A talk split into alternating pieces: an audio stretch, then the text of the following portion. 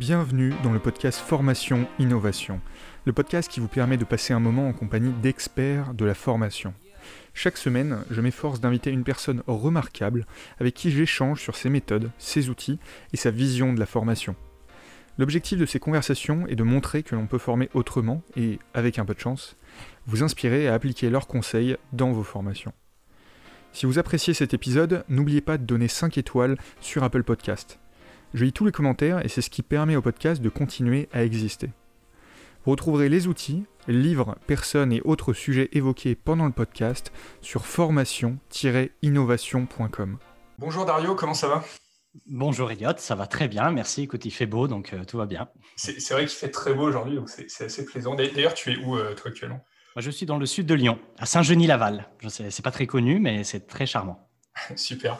Euh, ok, bah écoute, merci beaucoup euh, d'être présent aujourd'hui. Est-ce que tu peux te présenter, présenter euh, Ski Clock et ce que vous proposez avec ça? Bien sûr. Donc, je suis président cofondateur de, de l'école O'Clock. l'école O'Clock, c'est une aventure qui a commencé en, en, 2016. On a commencé les premières formations en janvier 2017. Et c'est la à ma connaissance, en tout cas, je ne veux, pas, je veux pas paraître euh, euh, exagéré, mais euh, c'est la, première formation au métier de développeur web qui se déroule 100% à distance et sur un format dont, je vais sans doute un peu rentrer dans, les détails, dans le détail, j'imagine, un format particulier dans le cadre de la formation à distance qu'on appelle le téléprésentiel. La première formation en France qui fonctionne exclusivement sur le format téléprésentiel et on est spécialisé sur la formation métier euh, de développeur. Euh, historiquement, voilà, on, a formé déjà plus de 2500 personnes euh, à ce métier avec des, très bons retours. On a plus de 96% de nos apprenants qui se disent très satisfaits, satisfaits ou très satisfaits de la formation. des bons taux d'accès ou de retour à l'emploi, j'aurai l'occasion sans doute d'en reparler. et aujourd'hui, voilà, on a, une, projet de diversifier un petit peu plus aussi les activités au-delà de ces formations historiques au métier de développeur web. Tu, viens de nous teaser plein de choses, mais je vais, revenir sur le premier mot qui me paraît presque être un oxymore, le, télé-présentiel. Qu'est-ce que c'est? Oui, c'est ça, c'est tout le paradoxe.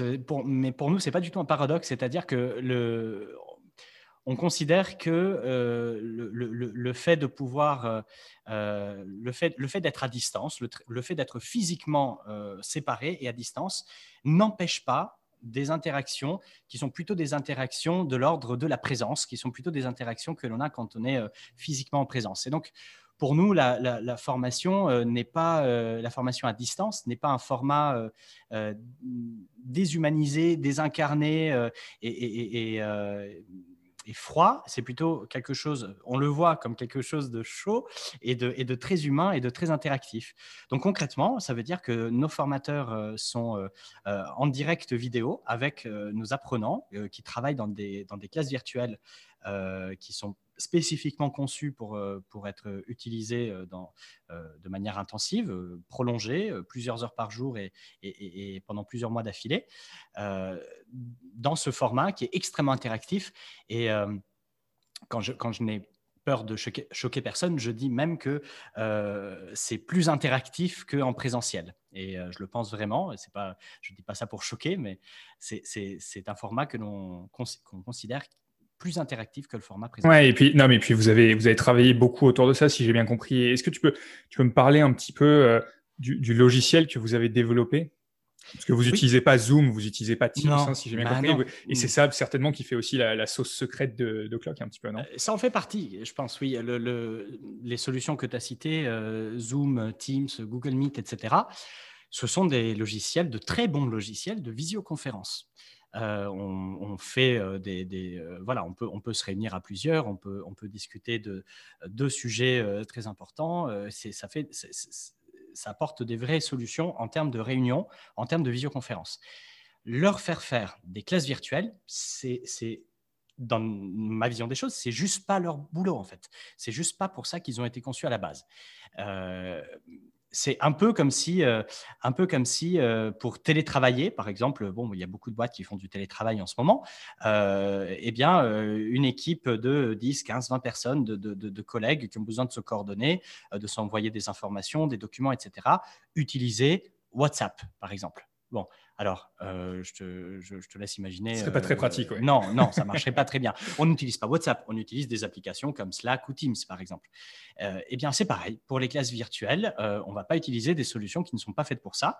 Et donc, nous, on a développé, on avait le choix de développer notre propre solution. Donc, ça a commencé en 2016. On a, entre cofondateurs, on a, on, a sorti l'éditeur de code et on a commencé à développer une, une, une plateforme de classe virtuelle qui nous a qui nous a permis de lancer la première session de formation en janvier 2017. Donc ça s'est fait sur la base, à l'époque c'était à peine plus qu'un prototype, hein. c'était, c'était assez, euh, assez rudimentaire.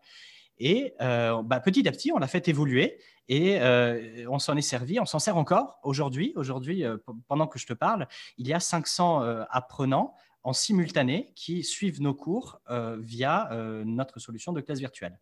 Eh, mais alors, il faut, que tu, faut que tu me dises qu'est-ce qu'il y a de spécifique mm. réellement par rapport à cette solution? Et surtout, comment vous avez identifié les, points qui n'allaient pas, par exemple, sur un Zoom et quelle solution vous avez trouvé ah ben, je te remercie pour la transition parce que euh, Zoom, c'est parfait. le, la, le, le, un, des, un des points que l'on vise à améliorer, c'est le, problème qu'on appelle celui de la zoom fatigue. Je ne sais pas si tu as entendu parler de ça, la zoom fatigue. Euh, voilà, donc ça, ça, il y a eu pas mal d'études depuis le premier confinement euh, qui montrent euh, réellement ce que nous, avons déjà tous ressenti à un moment donné. quand les réunions s'éternisent un peu trop, on ressent cette, cette, zoom fatigue qui est, qui est, une somme de différents facteurs entre la fatigue cognitive, la fatigue visuelle. Et Bien, en fait, on s'explique maintenant pourquoi euh, on ressent cette fatigue-là. C'est par exemple parce que euh, on a devant nos yeux euh, le retour de notre webcam qui nous renvoie notre image. Et ça, en fait, de manière cognitive, c'est lourd en termes de traitement pour notre cerveau de se voir. Pendant on n'arrive pas à se regarder. C'est incroyable. on n'arrête pas de se regarder. Il y a quelque chose, il y a quelque chose dans notre cerveau qui, qui nous dit regarde-toi, en fait, regarde-toi, euh, regarde l'image que tu renvoies. Et, et, on fait ça, en plus de suivre évidemment le, la réunion ou la, ou la formation en l'occurrence, euh, en plus d'écouter les autres, en plus de regarder un partage d'écran. Donc finalement, ça fait plein de choses. Et cette information en plus, en fait, elle est inutile. On n'a pas besoin de se voir pour euh, être, être attentif. Oh, c'est même contre-productif. Pour être attentif aux autres, il vaudrait mieux se concentrer sur les ah, autres. Il faut, faut, faire attention à la coupe de cheveux quand même. Oui, d'accord, mais on peut, on peut jeter un coup d'œil juste avant de se connecter et puis bon, après, on peut supposer que la coupe de cheveux va rester en place. Mais euh, donc, voilà, bon, ça, c'est juste un exemple. Euh, et, d'une manière générale, euh, ces, solutions sont très basées sur le, verbal parce qu'elles visent, à juste titre, à reproduire ce qui se passe dans une réunion. On se parle, on se regarde, on se parle. Donc, les interactions sont fortement basées sur le verbal. et donc, il faut se voir et s'entendre. Or, en fait, nous, un des choix de conception que nous avons fait, c'est de partir, c'est de maximiser les interactions non verbales. Donc, par exemple, on mise beaucoup sur le chat, les réactions en emoji, les sondages instantanés.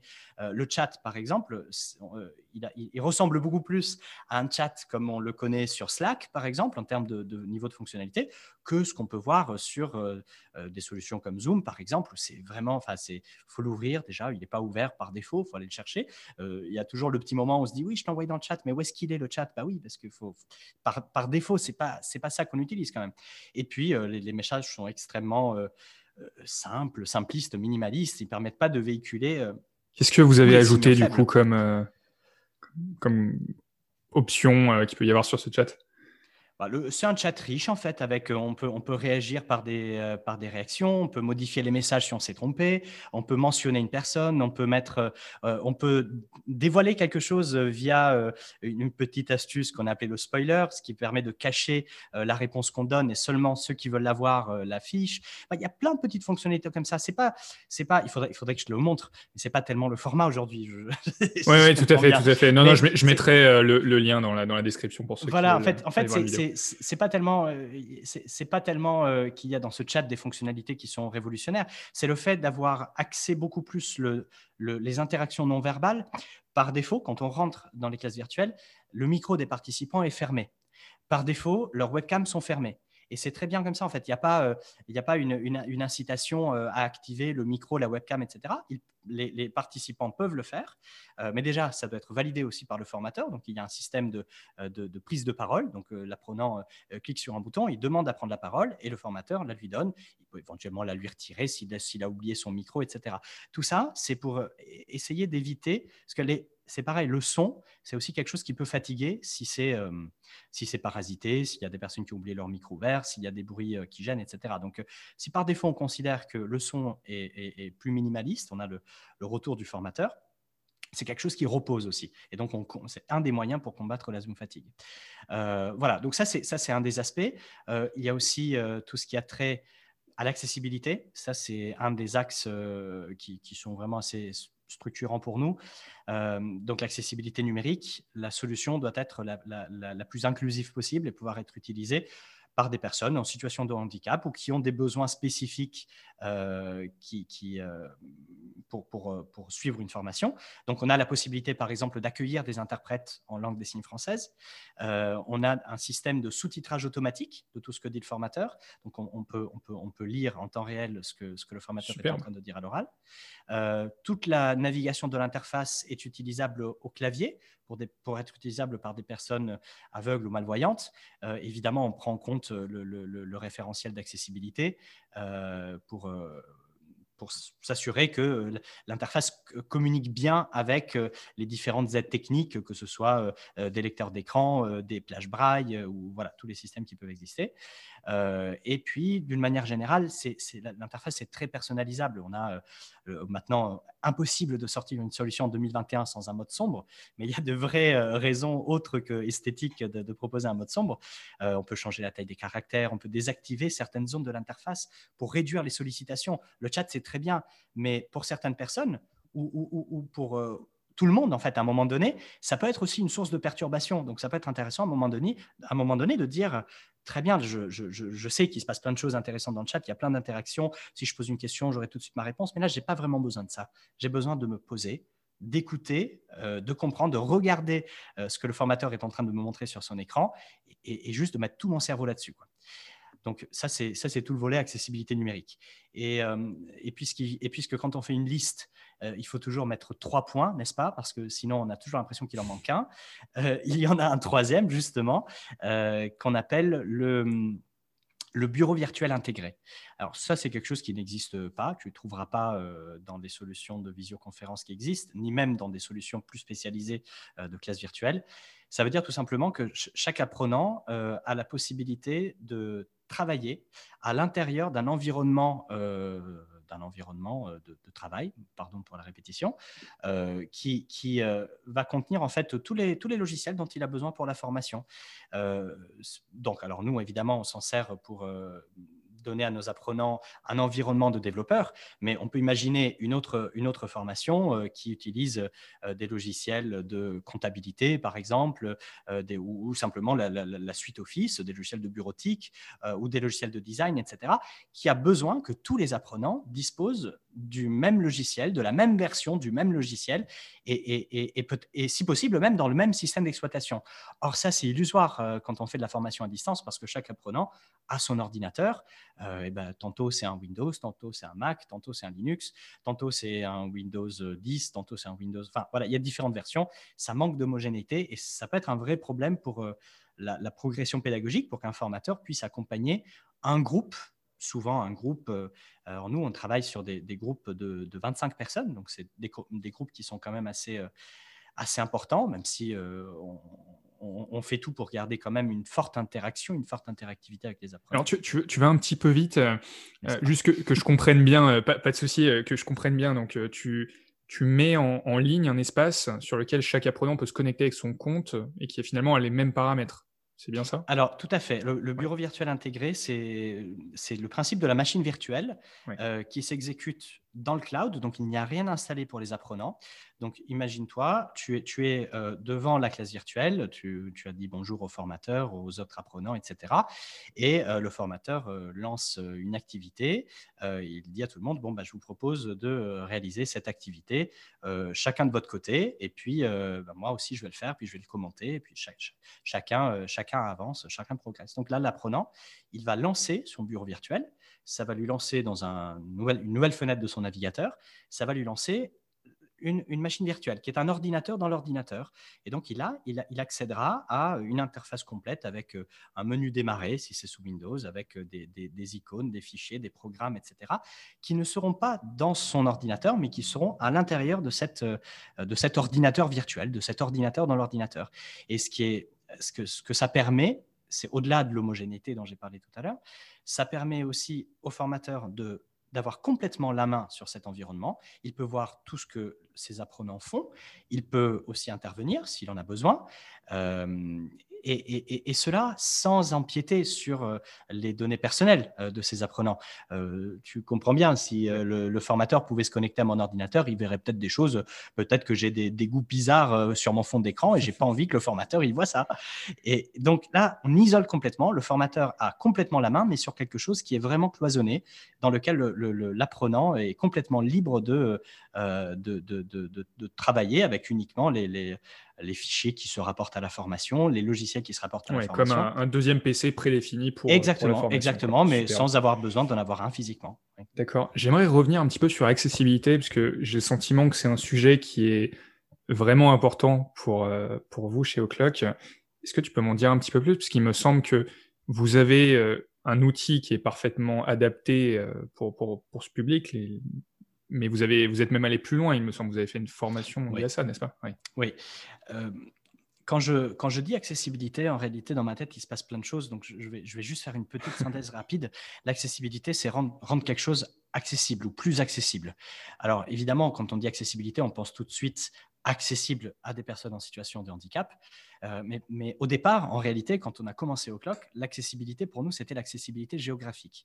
Et donc, le fait de proposer une formation à distance de bonne qualité, euh, c'était déjà aller dans le sens de l'accessibilité géographique. Bon, euh, ça, c'est plutôt quelque chose qui a bien fonctionné, sur lequel on a, on a pas, mal de, pas mal de recul, d'expérience. Et on s'est donné pour mission en 2020 euh, de mettre l'accent sur un autre volet de l'accessibilité qui est euh, l'accessibilité aux personnes en situation de handicap. Et donc, toute l'année 2020, on a travaillé pour euh, lancer une nouvelle formation qui a commencé cette année en, en février 2021 et qui s'appelle Integrali et qui est la première formation au métier d'intégrateur et intégratrice web, au métier euh, pardon, je viens de le dire, d'intégrateur intégratrice web, euh, en priorité aux personnes en situation de handicap euh, et entièrement à distance, toujours en téléprésentiel. donc, on essaye d'aller le plus loin possible dans l'inclusivité de, toutes les personnes, dans l'inclusion de toutes les personnes qui, euh, voudraient euh, suivre cette formation-là, euh, en, proposant notamment un, service d'interprétariat en, langue des signes, en, ayant des sessions spécifiques pour des personnes aveugles ou malvoyantes. Et, toute l'idée de cette formation-là, c'est de former des personnes qui seront de vrais professionnels de l'accessibilité numérique pour créer des sites web plus accessibles. Alors qu'évidemment, ils en seront euh, les, premiers utilisateurs, puisque souvent eux-mêmes, ils auront des besoins euh, de, mise, de mise en accessibilité des sites web qu'ils utilisent. Et surtout, ils en seront les, meilleurs ambassadeurs et ils, voilà, ils seront forcément sensibilisés au sujet. bravo pour cette initiative. Merci beaucoup. C'est vraiment super. Merci. J'aimerais parler maintenant un petit peu de la, croissance de Clock, parce que tu, l'as dit en fait en tout premier, vous êtes la, première, alors peut-être pas réellement, j'en sais rien, il faudrait faire un comparatif très précis, mais dans, l'idée, euh, en tout cas, vous réussissez très bien à vous développer euh, sur, euh, sur les formations à distance pour les développeurs. Quel, est votre secret? Est-ce que c'est votre organisation? Est-ce que c'est votre communication qui est un petit peu particulière? Peut-être qu'on peut en parler un petit peu. Est-ce que tu as, des tips pour un organisme de formation qui chercherait à se développer? Qu'est-ce qui, en tout cas, vous, vous a beaucoup servi? Hum, hum. Alors, certainement que, certainement que la, en quelque sorte, le, il y, a une certaine, cohérence peut-être qui se voit de l'extérieur, je ne sais pas.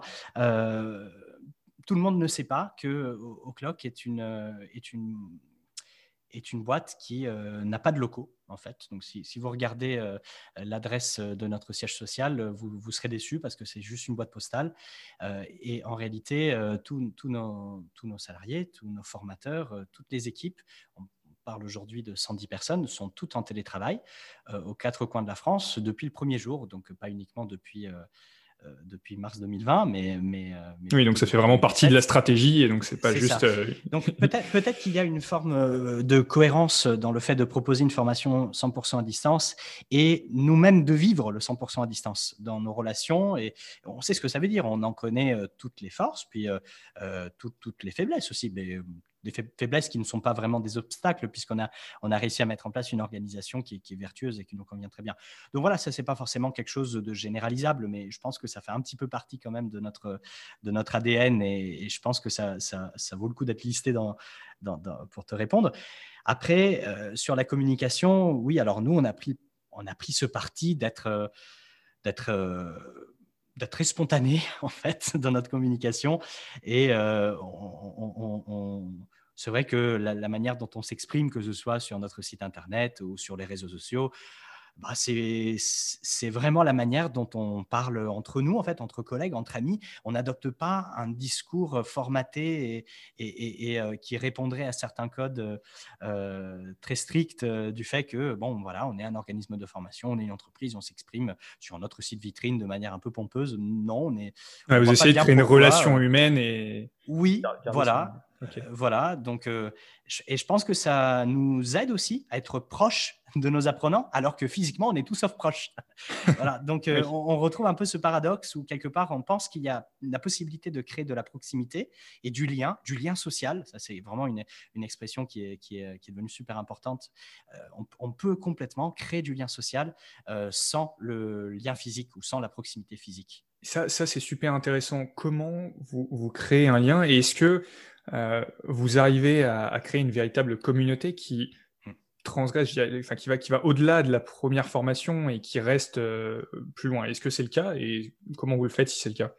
Oui, alors la création d'une communauté après les formations, ça, oui, on le fait, mais ça, j'ai envie de dire, j'espère que euh, beaucoup, euh, beaucoup d'écoles et d'organismes de formation le font et y arrivent. Il n'y a pas quelque chose de, je ne je sais pas s'il y a une vraie recette magique pour ça. À partir du moment où les personnes ont, voilà, on, travaillé ensemble et ont vécu. Ouais, mais peut-être, peut-être que tu as un outil ou quelque chose. Tu vois comment les gens restent en contact? Est-ce que justement vous avez un WhatsApp, un Slack, quelque chose? Oui, on utilise beaucoup Slack. On aime beaucoup, euh, on aime beaucoup cette application. Euh, mais là où je pense qu'on fait peut-être quelque chose de plus euh, que, les écoles en général et les organismes de formation, c'est avant la formation en fait. avant la formation, c'est là que la communauté elle commence à se créer. les personnes au fur, en fait, la communauté commence à se créer à partir du moment où les personnes, elles, commencent à se poser la question de est-ce que cette formation pourrait m'intéresser? On a par exemple sur, sur notre site internet, que, si, tu, si, tu, si, tu, le regardes sur le, la, la, colonne de, la colonne de droite, la partie de droite, on a une petite bulle qui permet d'accéder en un clic à notre salon Discord. On a un salon Discord dans lequel euh, les, les, anciens côtoient euh, les apprenants qui côtoient les curieux, enfin voilà, tout le monde est mélangé, donc tout le monde peut se poser les questions, répondre, etc. sur le métier, sur les, sur les débouchés, sur, les, sur la formation, sur, euh, sur Roclock. Les personnes se parlent sans tabou. Il y a ceux qui disent euh, que c'est très bien, il y a ceux qui disent aussi qu'il y a tel ou tel point à améliorer. On, on ne modère absolument rien. Et puis, quand les personnes veulent aller un peu plus loin, Là aussi, on a tout un, parcours d'accompagnement à, l'inscription euh, pendant lesquels les personnes se côtoient euh, euh, et, commencent à faire connaissance. Et la formation n'a même pas encore commencé. Donc finalement, quand la formation commence, pour certains, plusieurs mois après déjà tous ces échanges-là, et il y a déjà ce sentiment de communauté, il y a déjà ce sentiment d'appartenance. Les personnes se connaissent déjà euh, euh, personnellement. Certains se sont même rencontrés. C'est pas parce que nous, on n'a pas de locaux que les personnes ne peuvent pas se rencontrer. Et on est très surpris. On reçoit des photos de, nos apprenants ou, futurs apprenants même qui, euh, qui, se rencontrent et qui passent du bon temps ensemble. voilà. Donc, la manière dont on, crée, on va dire, ce sentiment de communauté, c'est c'est encore une fois, c'est plein de petites choses, c'est beaucoup de transparence, beaucoup de, d'authenticité. Euh, il, nous est arrivé de, il nous est arrivé de, de, nous rendre compte qu'on a commis des erreurs euh, euh, sur telle ou telle formation, mais on en a parlé ouvertement à toute notre communauté, voire même sur Internet directement. Et, et, j'invite vraiment tous les, toutes les écoles et les organismes de formation à, à, aller là-dedans, parce que je, pense qu'à partir du moment où on est soi-même, où on est authentique, on ne peut pas vraiment nous reprocher grand-chose en fait. Tout le monde sait que l'erreur est humaine. Ce qui énerve vraiment, c'est euh, quand l'erreur n'est pas reconnue, c'est quand, euh, c'est quand les personnes veulent passer pour ce qu'elles ne sont pas, etc. Ou les entités, ou les entreprises, ou les écoles. À partir du moment où il y a de l'authenticité, bah, il y a du lien qui se crée spontanément. On est, on est, des, on est des êtres sociaux et, il suffit juste de laisser faire les choses et, de surtout pas vouloir trop. Euh, c'est trop. en fait, il faut pas trop communiquer. C'est un peu paradoxal. Il faut peut-être pas trop vouloir communiquer. Il faut juste, faut juste être soi-même, quoi. Voilà. Ça marche. Donc parler comme, comme avec des amis, et je le vois parce que là je suis allé sur le, Discord. Euh, voilà, vous, tout de suite vous tutoyez les personnes, salut, avec euh, voilà, c'est sachant que c'est important. Mais euh, tu vois, ça te paraît peut-être naturel, mais en fait, j'ai interviewé pas mal de personnes et au final, alors au-delà même de ce podcast, hein, et il y a en fait très peu d'organismes de formation et j'ai juste trouvé ça chez Wildcode School. Euh, mhm. Invite les personnes à vraiment rejoindre une communauté et à s'embarquer dans le, dans le parcours en fait avant même d'avoir payé quoi que ce soit, avant même de s'être engagé. Et, et ça, j'ai l'impression que c'est vraiment une force qui permet en fait de montrer la valeur avant même de, de, sortir son portefeuille. Et je pense que ça, c'est enfin, j'ai l'impression que c'est valable et c'est une formule qui marche bien dans quasiment tous les cas. Donc c'est peut-être euh, ça que je retiendrai en tout cas le, le plus de euh, de, ça. Et ça, c'est vraiment chouette. Et c'est vrai qu'avec 400 réactions, on voit qu'il y, y, a du monde qui, euh, qui, participe à, ce Discord, par exemple. Oui. Super. Eh ben, écoute, je vois le temps euh, qui file, donc tu vois, on, arrive déjà aux, questions de la fin. Est-ce que tu es, euh, tu es prêt pour ces petites questions avec des réponses un peu plus courtes? Ah, Oui, très prêt. Super. je t'écoute. La formation dans 10 ans, pour toi, c'est quoi? Alors, la formation dans 10 ans, pour moi, euh, elle sera pas, euh, je vais peut-être en décevoir quelques-uns, elle sera pas radicalement différente de celle qu'on connaît aujourd'hui. C'est parce que vous y êtes euh, déjà, vous, en fait? Tout à distance euh, Ah non, je ne dis pas qu'elle sera tout à distance. Hein. Pour le coup, elle sera multiple. Voilà. Euh, je, les, formats, euh, que ce soit des formats distanciels, comme on dit, ou hybrides, le, MOOC existera toujours. J'espère que le téléprésentiel, ce sera un peu plus développé parce que je trouve que c'est un format qui mérite d'être connu. le présentiel continuera d'exister. Mais pour moi, la formation restera avant tout humaine, c'est-à-dire que ça restera une, une, aventure humaine, une transmission entre euh, euh, un, expert ou un mentor, un, passionné, un formateur, on peut l'appeler comme on veut, et des personnes qui ont soif de, monter en compétences, qui ont soif d'apprendre des nouvelles choses.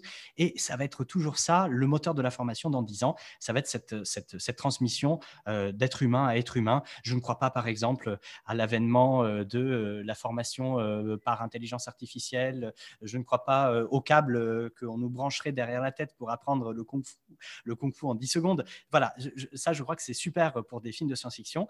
Mais euh, il va falloir attendre un peu plus que 10 ans probablement pour éventuellement arriver à quelque chose comme ça. Ouais, je pense. Ah, ça, me fait penser à une question que j'aurais dû poser avant, mais est-ce que tu penses que le, format télé présentiel est, adapté à tout le monde? Ou est-ce que ça vous arrive de dire bah on voit que de ton profil ça risque de ne pas marcher pour telle ou telle raison? Alors, il nous arrive pas de dire ça parce que, mais la question est oui, je pense que le, format n'est pas adapté à tout le monde. Euh, en revanche, euh, il ne faudrait pas entendre par euh, cette affirmation qu'il n'est pas adapté à beaucoup de monde. Je pense qu'il je pense qu'il convient euh, à beaucoup de personnes. Euh, simplement, il faut proposer une bonne expérience de téléprésentiel pour que euh, les personnes puissent juger de quelque chose qui, qui, fonctionne bien. et simplement, ce qu'on a vu depuis mars 2020, c'est des classes virtuelles improvisées et ce pas du tout des bonnes expériences. Donc, si on se base sur ce qu'on a vu depuis mars 2020, on, arrive facilement à la conclusion que c'est un format qui ne convient pas à beaucoup de personnes. Euh, à mon avis, ça convient à beaucoup de personnes, mais pas à tout le monde, c'est certain. Et je pense qu'il y a une affinité naturelle avec tel ou tel format pédagogique. Euh, j'imagine très bien des personnes qui, enfin, nous, chez nous, on voit arriver euh, des, milliers de personnes qui, qui ne veulent pas autre chose, en fait, qui veulent ce format pédagogique et, pourtant qui ont à leur disposition des organismes de formation présentiel qui ont de très bonnes formations ou d'autres formats à distance plus asynchrones, plus individuels, qui leur donne aussi plus de souplesse, mais c'est pas ça qu'ils cherchent. Et, et, vice-versa, il y a aussi des personnes, on les voit moins, forcément, il y a moins chez nous, mais qui sont plus attirés par d'autres formats. Donc c'est pour ça que ça doit rester vraiment une... il faut, il faut qu'on conserve à tout prix une diversité dans le domaine de l'éducation, et, et c'est cette diversité-là qui va faire que chacun y trouvera son compte. Euh, et, qui, et, qui, et qui va permettre à, chacun d'évoluer. Bon, je, je, je, je, sais, tu vas me dire que je réponds euh, en, trop de mots, mais par exemple, je trouve que c'est ce qui manque un petit peu dans le cadre de l'éducation nationale, où c'est un peu trop un même format pour tout le monde. Voilà.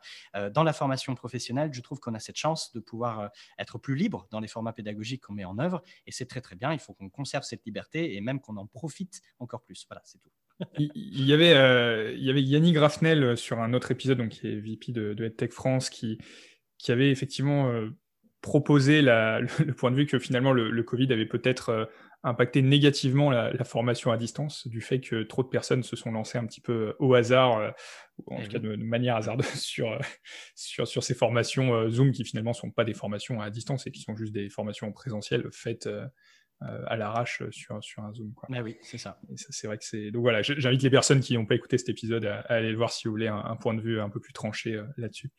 Euh, donc, question suivante est-ce qu'il y a une personne que tu recommandes de suivre dans l'univers de la formation? Moi, il y a une personne pour qui j'aurais tout arrêté, ce que j'étais en train de faire il y a 12 ans. Euh, il y a 12 ans, j'avais euh, j'avais une agence web et puis euh, je, m'éclatais, mais je suis tombé sur une de ses vidéos et je lui ai envoyé, je lui ai envoyé mon CV en fait. J'étais prêt à tout arrêter pour travailler pour lui. C'était Salman Khan qui a créé la Khan Academy. Génial. Euh, c'est revenu plusieurs fois, tu vois. Ah oui, alors c'est peut-être pas très original, mais euh, moi, il m'a vraiment, vraiment marqué profondément. Voilà, c'est pas, c'est pas juste un nom. Euh, je, crois qu'il en fascine plus d'un, oui. Ah ouais, ouais. Il est, il est vraiment. Pourtant, c'est pas, pourtant voilà, c'est pas du tout la même méthode pédagogique que qu'on prône chez O'Clock, mais c'est, c'est, Non, mais c'était un précurseur surtout à son époque. c'est au, au, début, il est arrivé avec une une solution d'apprentissage en ligne qui n'existait pas en fait. Euh, c'est ça qui est vraiment fascinant. Et il n'a jamais répondu à ma candidature d'ailleurs. Il n'a jamais répondu à ta candidature. non, non. Peut-être à une époque où il était très très sollicité dans ce cas. c'est ça, c'est ça. ok. Euh, est-ce qu'il y a un outil que, que tu recommandes euh, D'ailleurs, petite question, est-ce que l'outil que vous utilisez de, de Visio qui, qui, vous est propre, est-ce que vous envisagez à un moment de, de le partager au reste du monde? Eh ben oui, oui, oui, tout à fait. C'est, euh, d'ailleurs euh, cette invitation à répondre à tes questions ne pouvait pas tomber à un meilleur moment. Euh, c'est pour ce mois d'avril 2021. Donc ce mois-ci, on va l'ouvrir en marque blanche à toutes les écoles, l'organisme de formation qui veulent faire des vraies formations téléprésentielles avec une vraie solution de classe virtuelle et, et, arrêter entre guillemets de bricoler avec des solutions qui ne sont pas faites pour. Et donc euh, la solution aujourd'hui, elle, elle, elle, est à un stade de bêta. Euh, on lance une bêta publique euh, la semaine prochaine, dans quelques jours, et tout le monde va pouvoir du coup l'expérimenter et nous aider à l'améliorer aussi. c'est une vraie bêta hein, pour le coup, c'est pas juste une, une, approche commerciale. On a, on a, vraiment besoin aussi de feedback pour nourrir la solution des différentes pratiques pédagogiques. Donc, pour répondre à ta question, c'est cet outil-là que je recommande évidemment. C'est le bon moment. Il s'appelle Sleepers. Attention, à ne pas confondre avec sleepers, qui sont les dormeurs. Ça, c'est pas, notre créneau. C'est des sleepers, c'est les chaussons, c'est ces petits, euh, ces petits, euh, ces petits objets. Euh, indispensables et finalement assez peu médiatisés. Hein. On, a, un peu honte de parler des, chaussons qu'on met quand on est en formation à distance, mais, c'est indispensable pour bien être confortable. donc, sleepers, donc S-L-I de P-E-R. ERS. SLI 2PERS. Tout à fait, superbe. Et eh ben écoute, euh, j'ai hâte, de voir du coup, euh, de tester l'outil euh, en, bêta. Génial. Est-ce qu'il y a un livre que tu, tu recommandes ou que tu as sur ta table de chevet actuellement? Pas vraiment, pas vraiment avec l'univers de la formation. Moi, je suis un fan inconditionnel de Dune. je trouve que c'est un univers qui, qui m'a appris énormément de choses, mais le lien avec l'éducation, juste parce qu'il m'a appris beaucoup de choses, il est un peu ténu. Donc, euh, question suivante peut-être. non, non, mais super. Euh, très, très bien, très bien, très bien. Euh, où est-ce qu'on peut te, te, trouver digitalement plutôt, j'imagine? LinkedIn et Twitter. Donc, j'ai la chance de ne pas avoir beaucoup d'homonymes, donc il suffit de taper Dario Spagnolo et on me trouve tout de suite. Et, et je suis assez réactif et euh, ravi d'échanger avec toutes les personnes qui, euh, que, que j'aurais euh, choquées, que j'aurais voilà, contredit peut-être dans leurs convictions euh, ou, ou, même qui sont d'accord avec moi. Pourquoi pas aussi, on peut discuter entre personnes qui sont d'accord. C'est bien aussi, ouais. C'est moins fatigant.